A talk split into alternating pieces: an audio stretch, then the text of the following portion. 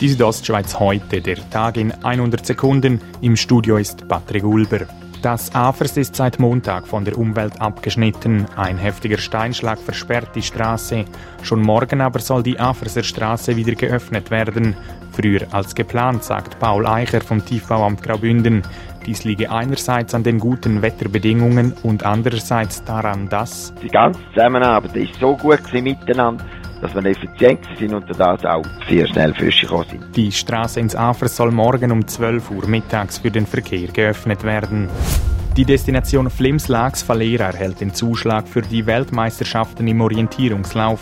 Sie findet 2023 statt und soll unter anderem den Tourismus in der Region ankurbeln, sagt André Gisler, Tourismusdirektor von Flims-Lax Valera.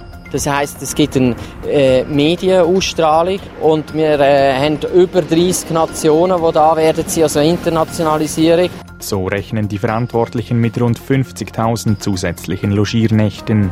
Die Stadtpolizei Chur wird in den ersten Wochen des neuen Schuljahres ihre Verkehrskontrollen verstärken.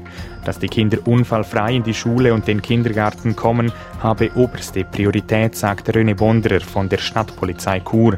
In den letzten Jahren hätte sich die erhöhte Präsenz bewährt. Wir haben Glück gehabt in den letzten Jahren. Ich muss sagen, wir haben im Durchschnitt zwei Kinderunfälle pro Jahr in der Stadt Chur und das ist sehr tief, wobei jeder ist zu viel. Zwei Wochen Urlaub für frisch gebackene Väter. Das sieht ein Gegenvorschlag vor, der von der Nationalrätlichen Bildungskommission angenommen wurde. Diese zwei Wochen sollen flexibel innerhalb von sechs Monaten ab der Geburt des Kindes bezogen werden können.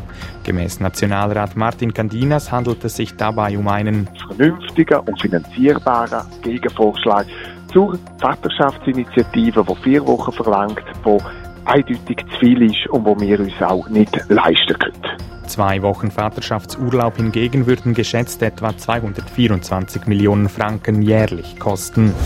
Diese Ostschweiz heute, der Tag in 100 Sekunden, auch als Podcast erhältlich.